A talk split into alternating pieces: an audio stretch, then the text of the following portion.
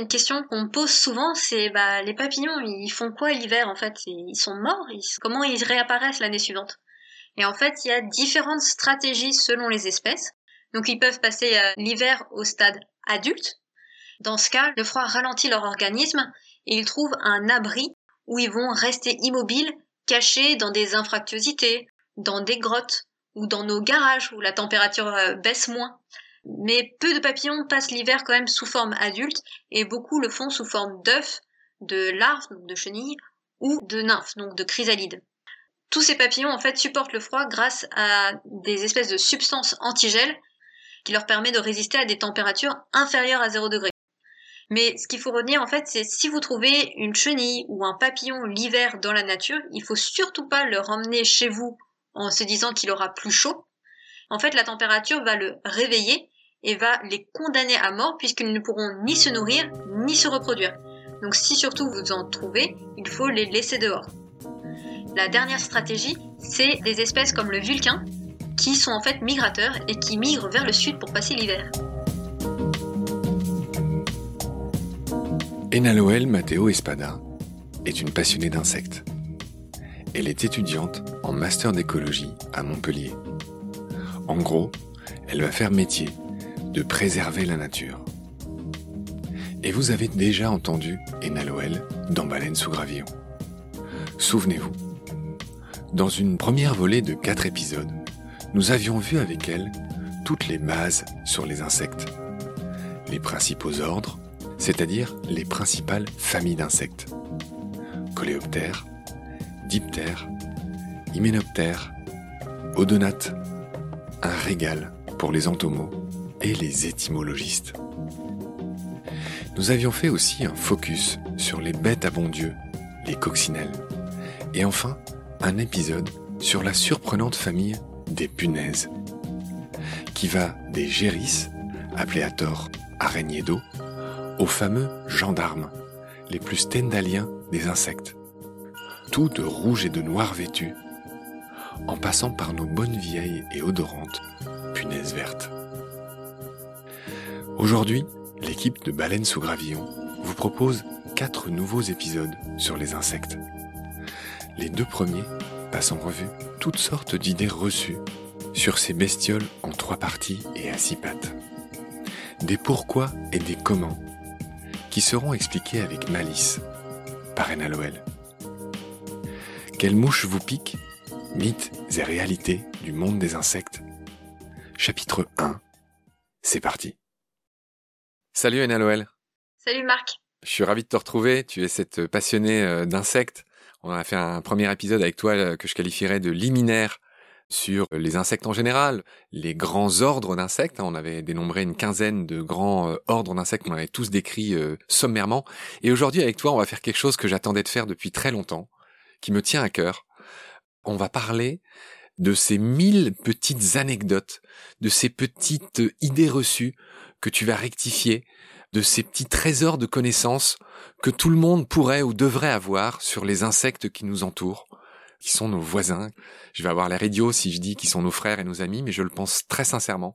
En tout cas, toi, ça te fait pas rire puisque tu leur consacres ta vie, tes études et euh, demain euh, ton métier. Je rappelle que tu as 25 ans, tu es étudiante, tu es euh, une entomologiste passionnée et surtout tu es l'auteur du monde des minuscules qui est un compte Insta magnifique que j'ai découvert un soir en m'endormant. Et à la suite, ça a été une belle histoire puisque tu es une amie d'amis. Tu es notamment une amie de Jean, notre spécialiste des rapaces. Cher Ena, sans plus attendre, on va commencer par notre première euh, question et je crois que c'est sans doute la plus palpitante. Avec toi, on va voir la différence entre un papillon de jour et un papillon de nuit. Je raconte quand même à ceux qui nous écoutent ce dernier petit truc, c'est que comme d'habitude, on a préparé l'émission toi et moi euh, hier soir, et euh, toi tu voulais parler d'une différence. Et moi, comme d'habitude, en préparant l'émission, je me suis rendu compte qu'il y en avait pas moins de cinq. Et donc, je t'ai fait euh, remettre ça au point. Et on va passer en revue parce que je les trouve toutes très intéressantes, ces différences. Et je dois dire à ce stade que je me suis beaucoup inspiré pour préparer d'une merveilleuse page que je recommande à tout le monde qui s'appelle Curieuse Nature, qui est faite par Lisa Chauvin, que je salue au passage, je la connais pas, mais son blog, je ne sais pas comment appeler ça, son site m'a beaucoup aidé. Elle fait des petits dessins, apparemment elle-même, qui sont géniaux. Euh, tu la connais, Ena? Non, je la connais pas personnellement. Bon, euh, bah, en tout cas, je te recommande son site et j'avoue que voilà, j'ai préparé euh, ces fameuses cinq différences d'après son site et je la remercie et je la recommande au passage. Avant de rentrer dans les différences proprement dites, je voudrais faire un petit rappel sur euh, les lépidoptères. Donc les lépidoptères, c'est l'ordre des papillons qui regroupe tous les papillons. Rappelle-nous combien il y a d'espèces en France déjà pour commencer. Alors il y a 260 espèces de papillons de jour et 5300 de papillons de nuit. Papillon de jour, papillon de nuit, tout le monde connaît cette appellation, mais elle n'est pas du tout scientifique. Quels sont les termes scientifiques, Ena Les papillons de jour sont appelés rhopalocères et les papillons de nuit sont appelés hétérocères.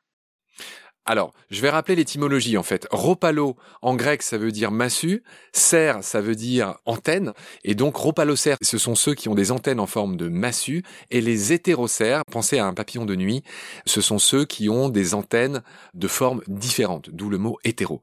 Voilà, 5300 euh, papillons de nuit hétérocères, 260 ropalo, hein, comme je dis, ropalocères, papillons de jour. Voilà, ça c'est fait. Donc je veux bien que tu me parles euh, tout simplement de la première différence notoire.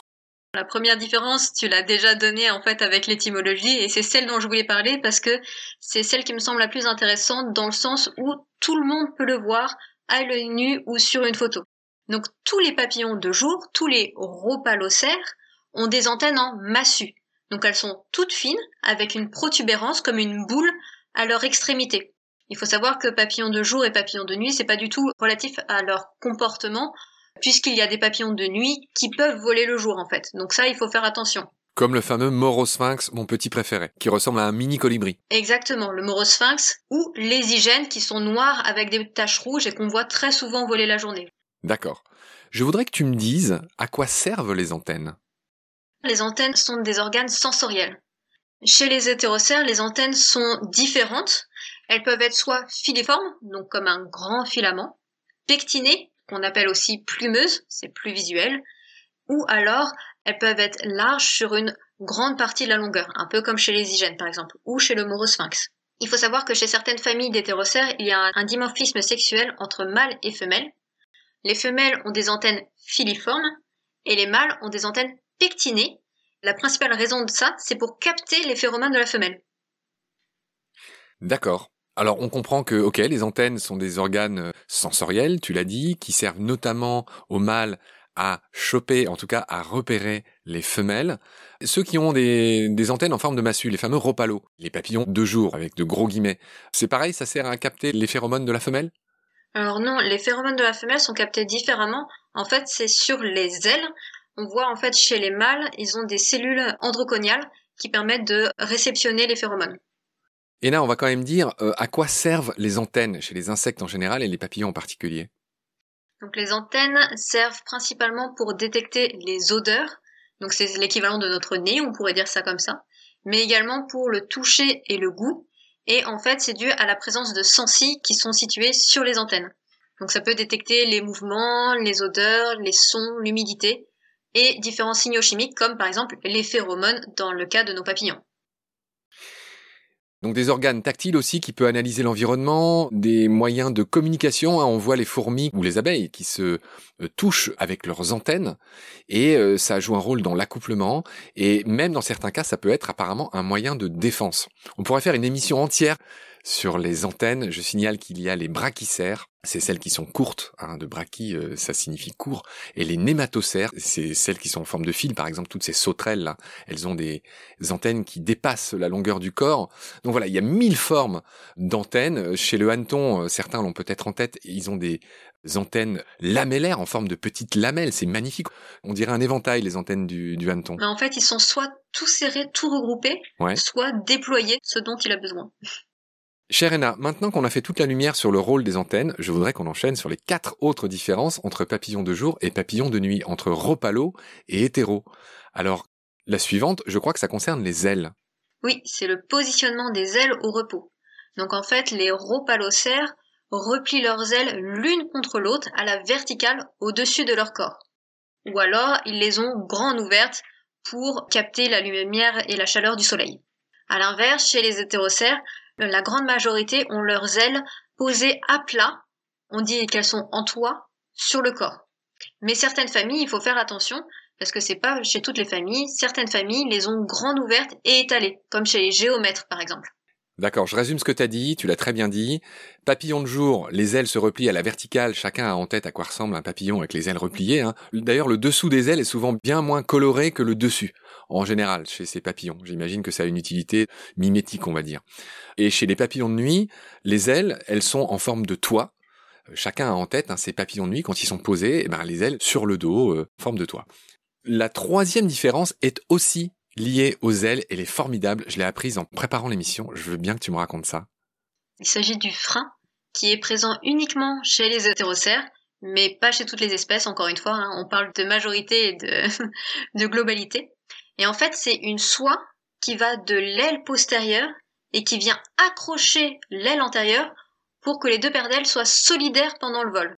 Alors que chez les rhopalocères, donc chez les papillons de jour, en fait, ils partent juste du principe que les ailes sont suffisamment recouvertes l'une sur l'autre pour accompagner le mouvement.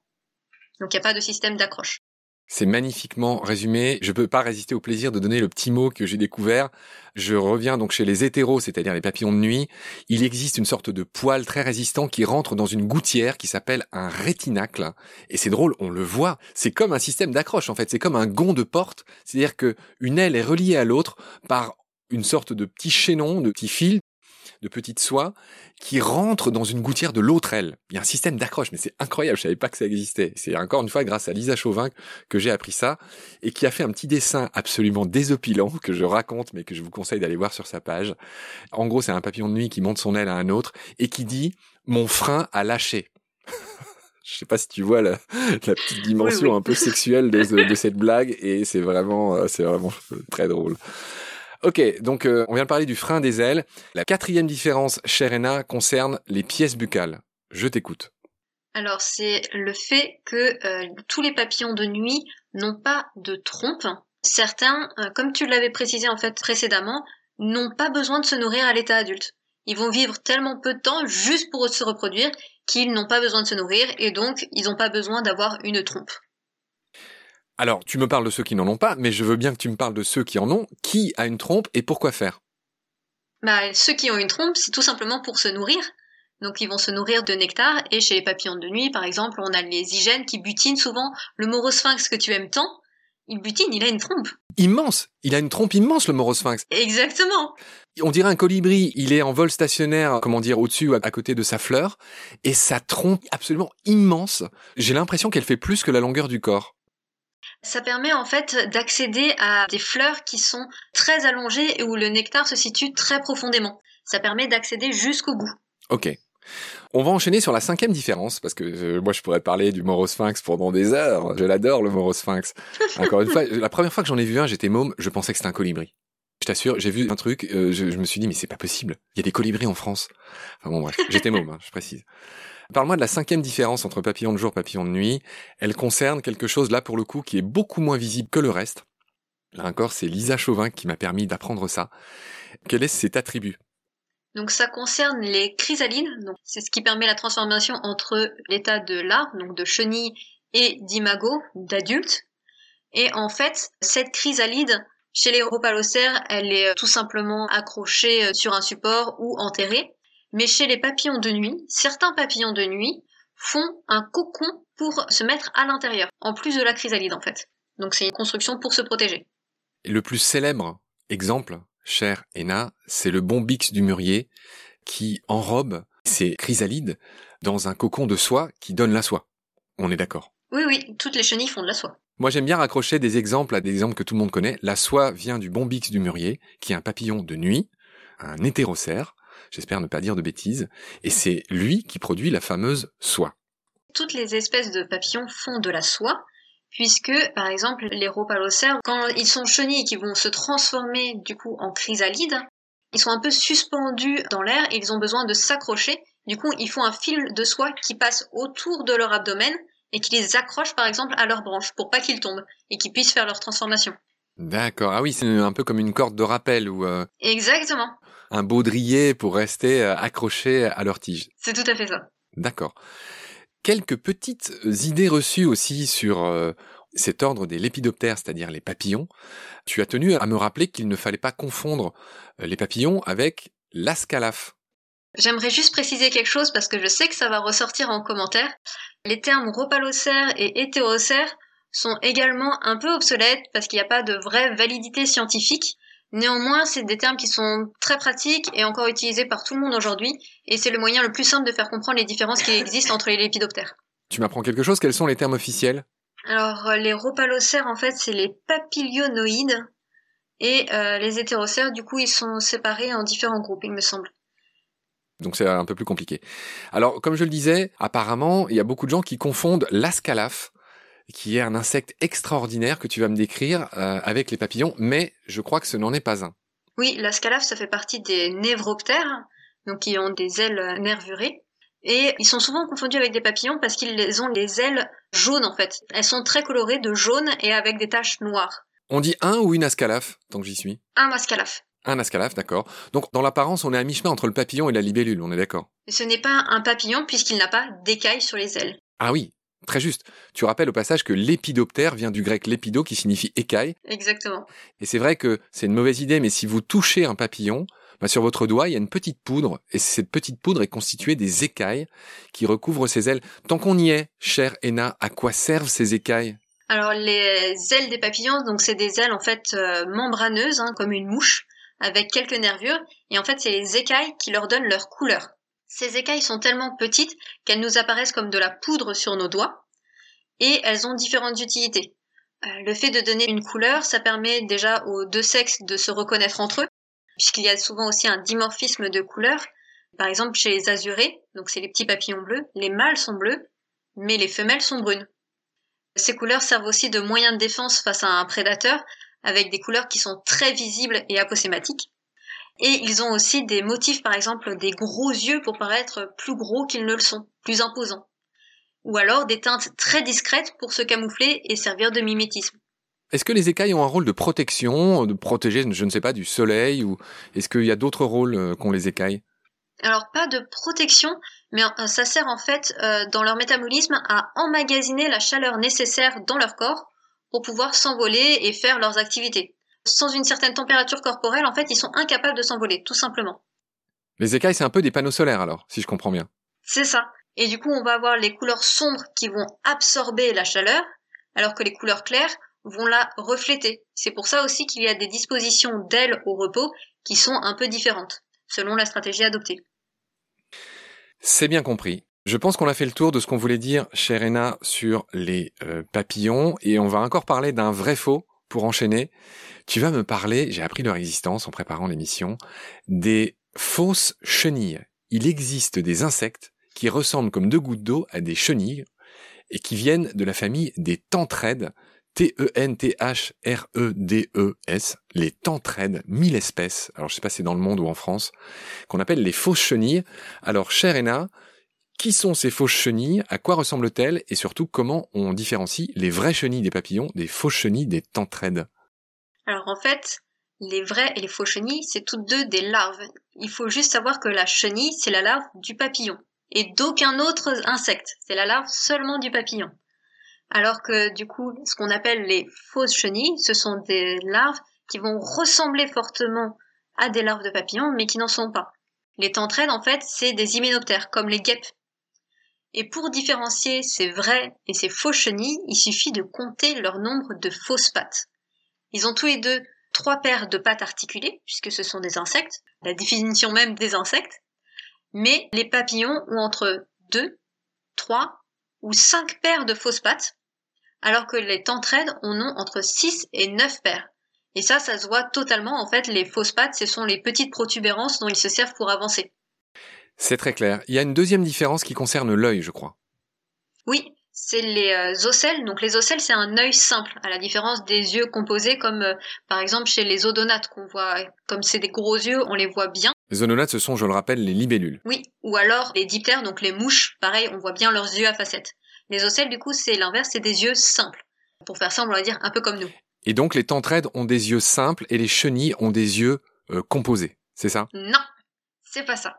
Les deux ont des yeux simples, sauf que les tentraides vont avoir une paire d'yeux, alors que les chenilles vont en avoir plus. Ils vont avoir, euh, par exemple, il y a des espèces qui ont cinq yeux de chaque côté. Ah, tu m'apprends quelque chose. Ah oui, moi je pensais que les chenilles, elles avaient qu'une paire, mais tu me dis que des fois il y a cinq paires d'yeux chez les chenilles de papillons. Oui, voilà, c'est ça. C'est en fait euh, des nombres d'ocelles qui sont différents. D'accord. Eh ben, voilà ce qu'on pouvait dire sur les fausses chenilles. Est-ce que tu veux ajouter quelque chose? Et ce qui m'intéresse là-dedans, c'est de montrer que tout le monde peut faire la différence, tout le monde peut apprendre des choses et voir des choses dans son jardin et comprendre des choses. Et c'est ça que j'aime chez les insectes, il y a des choses toutes simples en fait qu'on peut connaître. C'est bien compris. Je voudrais ajouter deux choses. La première, c'est que j'ai noté mes informations sur ce petit sujet sur les fausses chenilles euh, sur un site pareil génial qui s'appelle terrevivante.org. Ils ont une petite phrase qui résume bien tout ce que tu as dit. En résumé, les tentraides ont plus de fausses pattes mais moins de faux yeux. Voilà, pour différencier euh, les tentraides des chenilles, que je remercie d'exister et, qui ont un chouette site. Toute dernière chose, les tentraides sont pas les amis des jardiniers, ce sont des ravageurs, et apparemment il est possible de lutter contre l'invasion des tentraides avec ce qu'on appelle du pyrètre végétal. Je le signale au passage, au cas où il y a des jardiniers qui nous écouteraient, ils doivent le savoir mieux que moi d'ailleurs, mieux que nous. On peut lutter contre les insectes ravageurs avec des moyens qui ne soient pas polluants, n'est-ce pas? Et puis j'aimerais préciser aussi que les insectes sont ravageurs s'ils sont en très grande quantité. Si vous avez une larve de tentraide dans votre jardin, il n'y a pas de panique à avoir.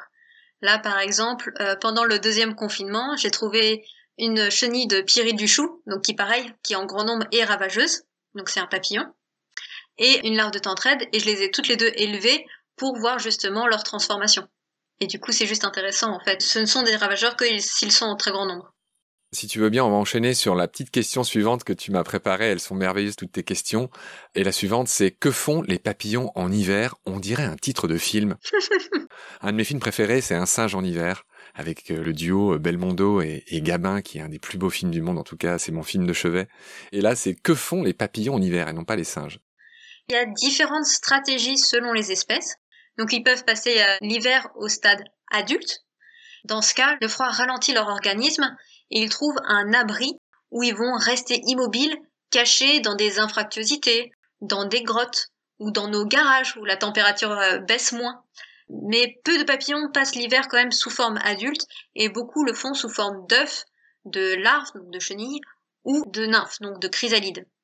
Tous ces papillons en fait supportent le froid grâce à des espèces de substances antigel qui leur permet de résister à des températures inférieures à 0 degré.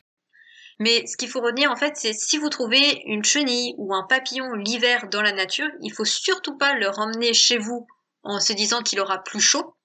En fait, la température va le réveiller et va les condamner à mort puisqu'ils ne pourront ni se nourrir ni se reproduire. Donc si surtout vous vous en trouvez, il faut les laisser dehors. La dernière stratégie, c'est des espèces comme le vulcain qui sont en fait migrateurs et qui migrent vers le sud pour passer l'hiver. Ben merci pour ces précisions. J'ai noté que dans certains cas, certains papillons en tout cas, auraient de l'antigel dans ce qu'on appelle l'hémolymphe. Tu me rappelleras ce qu'est l'hémolymphe au passage et qui les aiderait, à, bah, on s'imagine bien, à passer euh, les périodes de gel. Ouais, ouais, c'est exactement ce que je te disais. Et l'hémolymphe, en fait, c'est le sang des insectes. Pourquoi ça s'appelle hémolymphe? Pourquoi on dit pas sang alors? C'est quoi les différences avec le sang humain, par exemple? Alors l'hémolymphe, justement, c'est l'équivalent du sang chez les invertébrés. Mais il faut savoir que chez nous, le sang circule dans des vaisseaux sanguins alors que chez les insectes, ils circulent librement dans tout le corps. En gros, ils sont baignés dans l'hémolymphe. D'accord. J'ai entendu dans je ne sais plus quelle émission que l'hémolymphe des insectes n'était pas du tout rouge la plupart du temps. Elle pouvait être verte, bleue, d'autres couleurs un peu rigolotes? Jaune aussi.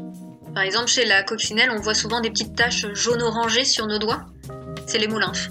Merci Anna Noël. On a fini sur ces bonnes paroles. J'espère que ça a intéressé ceux qui nous écoutent. Et puis, je vais te retrouver très vite pour un deuxième épisode. Salut Anna. Salut Marc.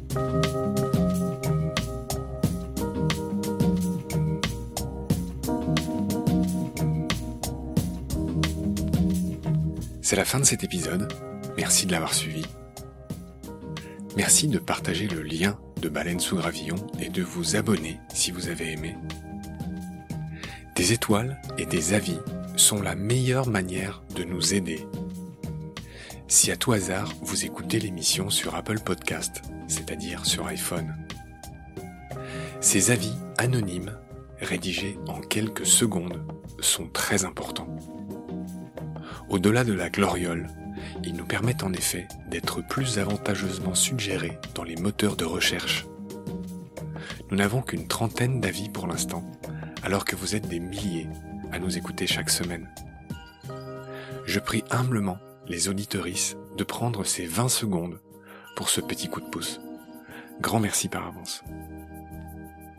Celles et ceux qui le souhaitent peuvent aussi nous aider en faisant un don, même minime, sur le site Tipeee ou Helloasso. Je refuse de faire de la pub pour préserver notre indépendance et votre confort d'écoute. Mais ce podcast indépendant est fait sans aucune aide. Il n'est pas monétisable et j'y consacre 200% de mon temps. En attendant de trouver un partenaire auquel je lance un appel, et avant de devoir bientôt arrêter Baleine sous Gravillon faute de financement, je remercie du fond du cœur les abonnés et les futurs partenaires qui peuvent nous aider.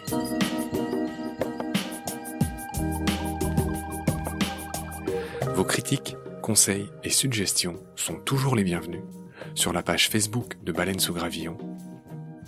Je remercie aussi tous les photographes animaliers qui viennent chaque semaine en toute simplicité, en toute générosité, partager leurs sublimes photos sur la page de Baleine sous Gravillon.